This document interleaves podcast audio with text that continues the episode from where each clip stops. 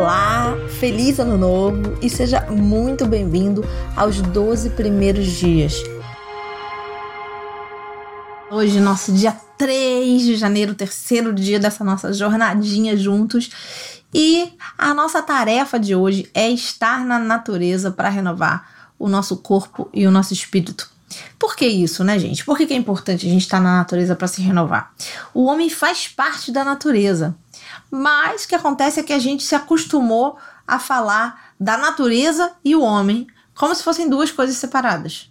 Os animais e o homem, as plantas e o homem, as árvores e o homem, a natureza e o homem. Só que a gente não é separado da natureza. E quando a gente está na natureza, a gente de alguma forma se dá conta disso, seja consciente ou inconscientemente. E estar na natureza recarrega as nossas energias, ajuda a gente a se reconectar com a nossa essência. Eu, desde 2015, vou à Amazônia sempre que eu posso e, e sempre que possível também levo alguns clientes, alguns alunos, né, para fazer retiros por lá e conhecer é, a floresta, tá naquela natureza tão selvagem, tão incrível. E lá não só é interessante ver como que a gente se sente, né, que é isso que eu tô falando, essa super conexão é, com a natureza, esse entendimento de que a gente também faz parte daquilo e essa reconexão que a gente sente com a nossa essência. Mas também é muito interessante a gente estar junto de pessoas que vivem lá. Isso traz também uma perspectiva completamente diferente pra gente, né? Então, quando a gente tá na natureza, a gente consegue se renovar de corpo e de espírito e também se você tem aí a possibilidade de estar é, com pessoas que estão muito na natureza, às vezes mais do que você. É claro que isso não vai necessariamente dar para você fazer hoje, mas guarda como uma carta na manga, uma coisa que de vez em quando no seu ano é bom você fazer, pelo menos algumas vezes no ano. Né? Estar com, é, com índios, estar com caboclos, estar com pessoas que optaram por viver uma vida mais é, natural, mais rural, é muito interessante a troca que a gente que vive numa vida mais urbana pode ter com uma pessoa que tenha uma vida mais na natureza. Normalmente essa é uma vida mais simples, é uma vida mais natural mesmo, né? É uma vida mais é, sustentável, é, com menos lixo, com mais preocupação com os recursos da natureza.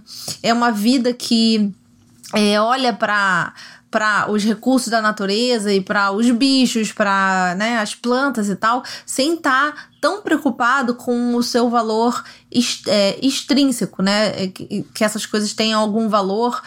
É, que pra gente na sociedade tenha valor. Por exemplo, ah, eu vou lá, eu vou tirar um minério tal, porque esse minério ele, ele é valioso, porque a gente com ele cria é, o, o, sei lá, a coisa XYZ.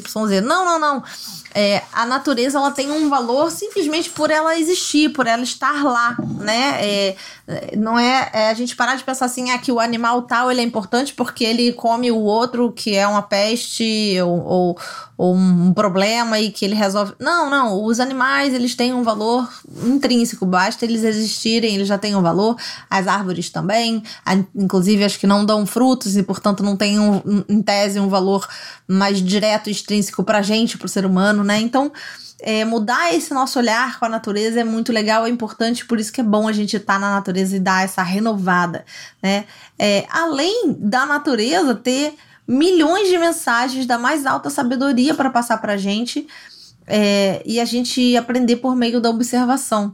Então, quando a gente está na natureza, dependendo de onde a gente esteja, e a gente de repente está ali observando o mar, ou observando uma cachoeira, ou observando um rio, e aí a gente está né, diante de diferentes manifestações da água na natureza, e a gente pode aprender muito com isso, desde a paciência, a resiliência, ou a aceitação, né? Se você é, joga, eu falo disso, né? Eu, eu, cito uma historinha zen que tem é, no meu livro Escolher Sua Vida, onde alguém joga uma. Se você, se você joga um graveto, uma pedra no rio, é, pode até fazer uma ondinha, né? Uma. Faz aquelas rodinhas na água, né? Mas não, não muda a natureza do rio, né? Se você joga fogo no rio, o fogo se apaga automaticamente. Então, o, o rio não se deixa abalar por coisas que vêm de fora. E essa e milhares de outras coisas a gente consegue observar quando a gente está mais na natureza. Quando você está mais na natureza, você observa, por exemplo, que é, tudo na natureza tem o seu propósito, tem a sua missão. E uma mangueira, ela dá manga. E ela não fica preocupada porque ela deveria estar dando é, morango, porque morango é mais caro, vale mais no supermercado, entende? Então são pequenas coisas que a gente é, vai aprendendo, né? E na verdade não vou dizer nem aprendendo, a gente vai relembrando, porque são grandes verdades que a gente, na verdade, no fundo, no fundo, já traz com a gente dentro dessa nossa sabedoria é, infinita que a gente traz, né? Porque a gente é, é feito da matéria é, que faz tudo no planeta, então a gente é feito da mais alta sabedoria e inteligência, né? A gente tem essa é, conexão com o divino dentro da gente, e aí quando a gente está na natureza, a gente reconecta com tudo isso, a gente consegue perceber tantas mensagens incríveis que estão disponíveis pra gente. Então, por todos esses motivos, e pelo simples motivo de que é uma delícia estar na natureza, tenta hoje tá com, com alguma forma de natureza, se é, você estiver ouvindo esse áudio mais tarde, não dá mais tempo de você pegar uma praia, de você ir para uma cachoeira, tá tudo bem. Ou se você tá trabalhando na sua empresa, no seu no, ou numa empresa de alguém, você tá no seu emprego, no mundo corporativo, meu Deus, como é que eu vou fazer? Eu não tenho como tá na natureza hoje.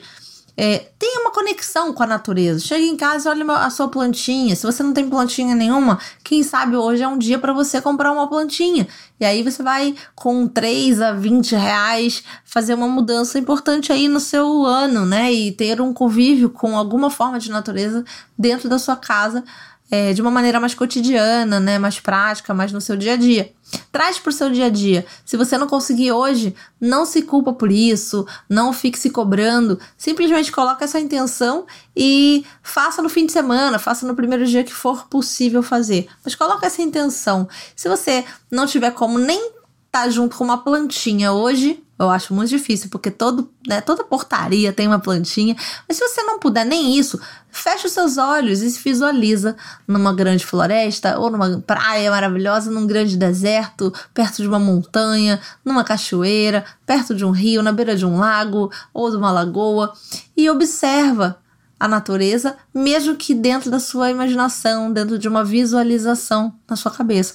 Isso não precisa demorar 40 minutos, você pode ficar 1 a 5 minutos, como a gente tem feito todos os dias, uma prática rápida de 1 a 5 minutos em que você é, visualiza algum lugar na natureza e observa, né, tudo que está em volta de você, observa como que você se sente e se visualiza recarregando as suas energias, visualize uma luz vindo de tudo da natureza e preenchendo o seu corpo, se imagine e se visualize fazendo parte da natureza e não mais separado dela e se fortaleça, se energize para o resto dos seus 12 primeiros dias.